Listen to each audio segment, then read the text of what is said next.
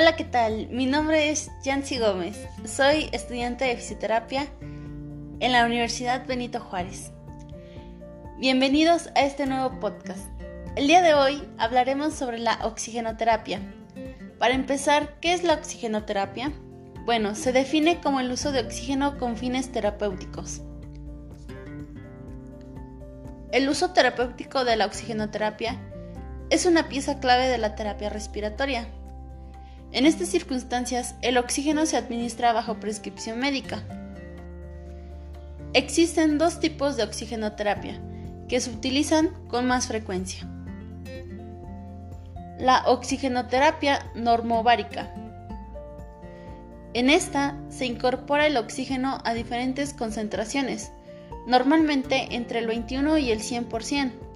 La administración se puede realizar mediante cánulas nasales o mascarillas, entre otras opciones. La segunda es la oxigenoterapia hiperbárica. En este tipo de oxigenoterapia, el oxígeno se administra siempre al 100% de concentración. Para incorporarlo se utiliza un casco o una mascarilla. La administración se realiza mientras que el paciente está en el interior de una cámara hiperbárica. La finalidad de esta terapia es incrementar el aporte de oxígeno a los tejidos utilizando como medio de transporte la hemoglobina.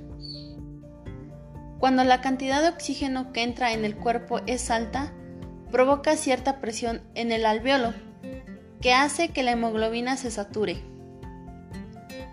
De esta forma aumenta la presión de oxígeno alveolar, disminuye el trabajo respiratorio y cardíaco, y se mantiene de forma constante la presión del oxígeno. Algunas personas solo la necesitan por un corto periodo de tiempo, mientras que otros necesitan oxigenoterapia a largo plazo. Y bueno, ya que sabemos la introducción de qué es oxigenoterapia, ahora vamos con quién la necesita. ¿Quién necesita oxigenoterapia?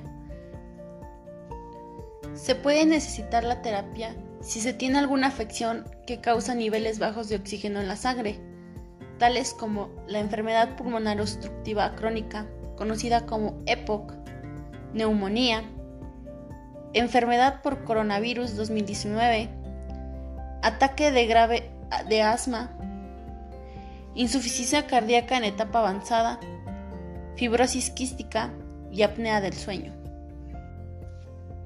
Y bueno, ya dando todo esto, ¿cuáles son los efectos que da la oxigenoterapia?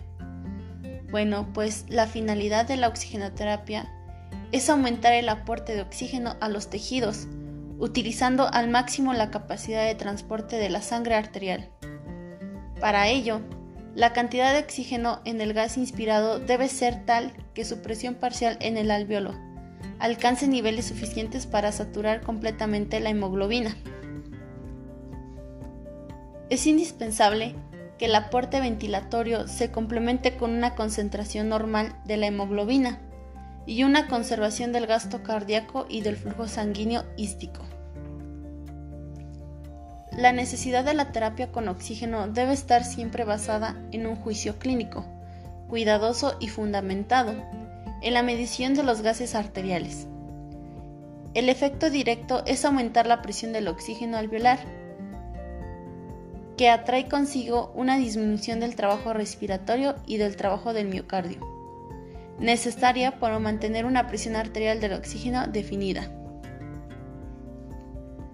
Y bueno, ya que sabemos cuáles son los efectos de la oxigenoterapia, ¿cuáles serían sus riesgos? ¿Cuáles son los riesgos de usar oxigenoterapia?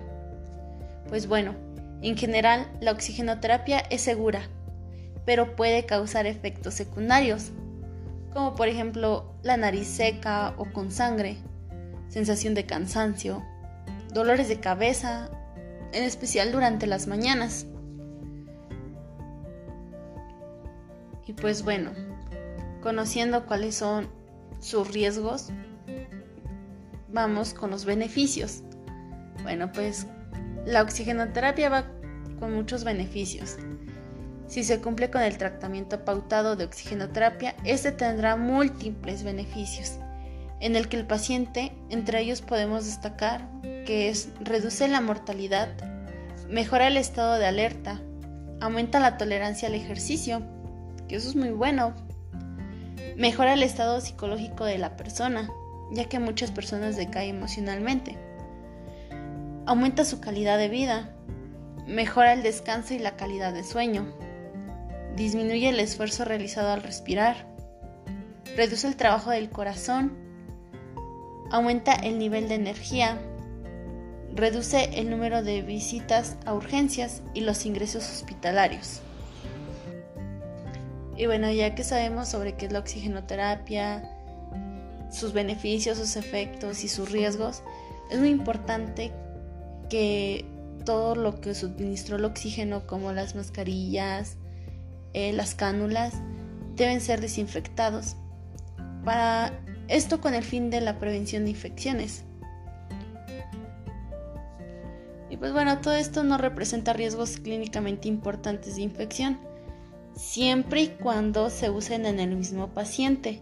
Eso hay que tomarlo muy en cuenta, ya que es muy importante tener mucho cuidado al administrar la oxigenoterapia, ya que pues podría infectarse tanto los pacientes como la persona que está dando la, oxigenoterapia.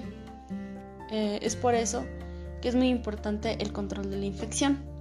Se debe de estar desinfectando antes, durante y después del proceso, con el fin de evitar infecciones. Y pues bueno, ya sabiendo que hay que tomar en cuenta las medidas de prevención, pues eso sería todo en este podcast y pues espero les haya gustado y nos vemos en el siguiente. Adiós.